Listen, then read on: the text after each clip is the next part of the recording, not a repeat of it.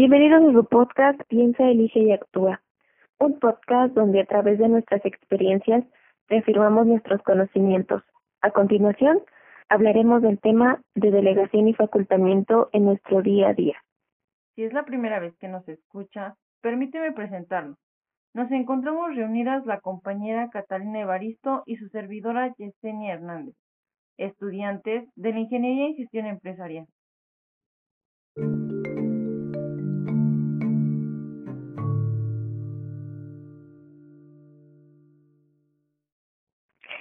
En primer lugar, quiero hacer una pregunta. ¿Has tenido alguna experiencia de delegación y facultamiento? Mm, considero que antes de responder esta pregunta, deberíamos dar a conocer el significado sobre delegación y facultamiento. Claro, por lo que se refiere a delegar, es cuando te asignan actividades para compartir responsabilidades en los equipos de trabajo. Y referente a facultamiento, es cuando te proporcionan la libertad para que realices lo que desees, otorgando la confianza en lugar de obligarte a hacer lo que otra persona quiere. Es probable que los que nos están escuchando desconozcan el significado de estos conceptos. A mi parecer, son palabras no tan cotidianas. Con esto quiero decir que muy pocas personas conocen el tema o quizás tienen una idea del significado. En relación con lo que acabas de mencionar, a mí me sucedió algo similar. Te cuento, realizando la investigación para la presentación de este podcast, indagando con las personas que viven en casa, les preguntaba si han sido facultados o delegados. Me respondieron que no. A esto respondí, ¿sabe lo que es? Comentando el significado de estas palabras, llegamos a una conclusión que a lo largo de nuestra vida han tenido diferentes experiencias con, con facultamiento y delegación. Es probable que varias personas se encuentren en esta situación. Igualmente, pregunté a diferentes personas si les había tocado delegar o facultar, y la mayoría me respondió que no, que a ellos les ha tocado que los deleguen o los faculten porque les tienen confianza o porque los ven con la capacidad de realizar las actividades. No obstante, también me percaté que tienen un significado erróneo de facultamiento. Para ellos significa capacitar. En lo particular, quiero compartirles mi experiencia personal, puesto que me siento identificada con los ejemplos, porque de igual manera al principio no tenía claro el significado de estas palabras.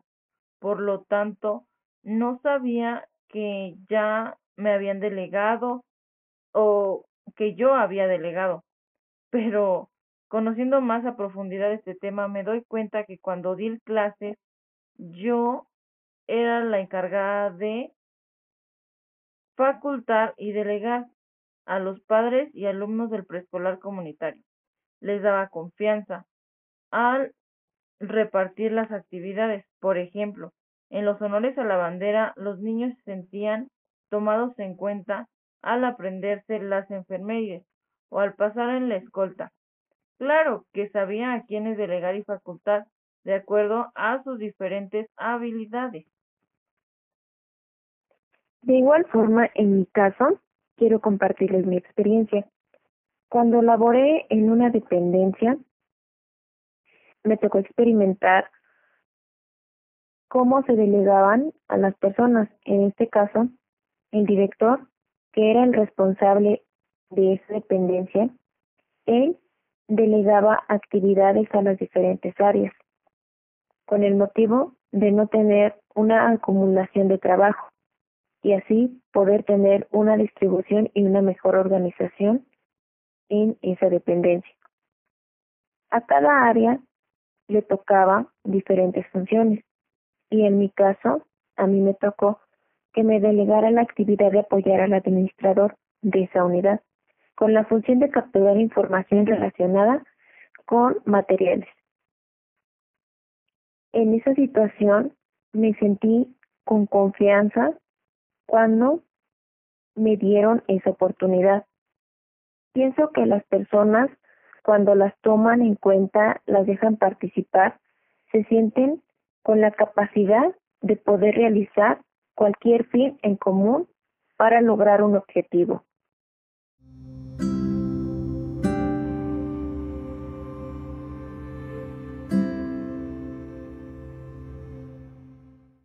En conclusión, la delegación con facultamiento nos sirve para obtener un eficaz funcionamiento, así como un ahorro de tiempo, la participación de las personas, no solo en una empresa, sino también en la familia o escuela. Gracias por escuchar las experiencias y opiniones sobre este tema. Espero te hayas identificado o te sirva como un nuevo conocimiento. Los esperamos para nuestro próximo episodio. Les mandamos un fuerte abrazo. Bye.